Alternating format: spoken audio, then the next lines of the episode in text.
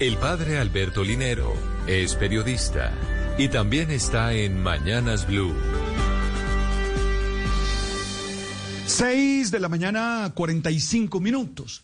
El liderazgo es una de las temáticas más pertinentes en estos días de redes sociales en los que se agudizan los conflictos y se buscan más intensamente soluciones integrales. Entiendo el liderazgo como el arte de influir sobre la gente para que trabaje con entusiasmo en la consecución de objetivos en pro del bien común. Así lo define James Hunter. Creo que se puede aprender y entrenar las habilidades que permiten esa conexión con los demás y generar esa influencia.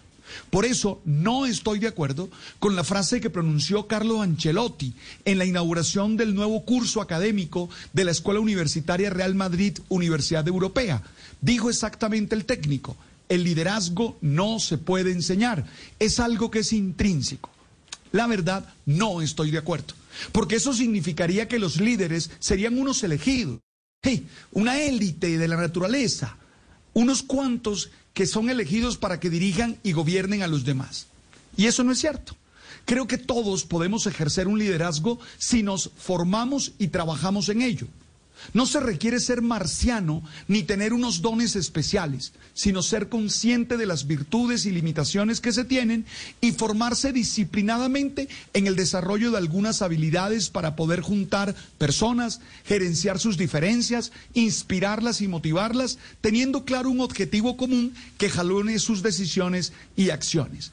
Creo que hemos fallado en la formación de líderes, porque estamos acostumbrados a los mesías, a esos que todo lo saben y merecen nuestra adoración.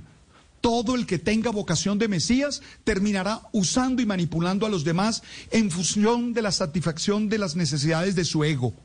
Necesitamos entender que todos estamos llamados a aportar, hacerlo desde nuestra condición, Claro, en la consecución de objetivos comunes y para ello hay que trabajar en el carácter, en la influencia, en la seguridad personal, en una comunicación eficaz, en mejorar las habilidades socioemocionales y sobre todo en tener una visión de la vida que nos ayude a entender que ser líder es ser un servidor de todos.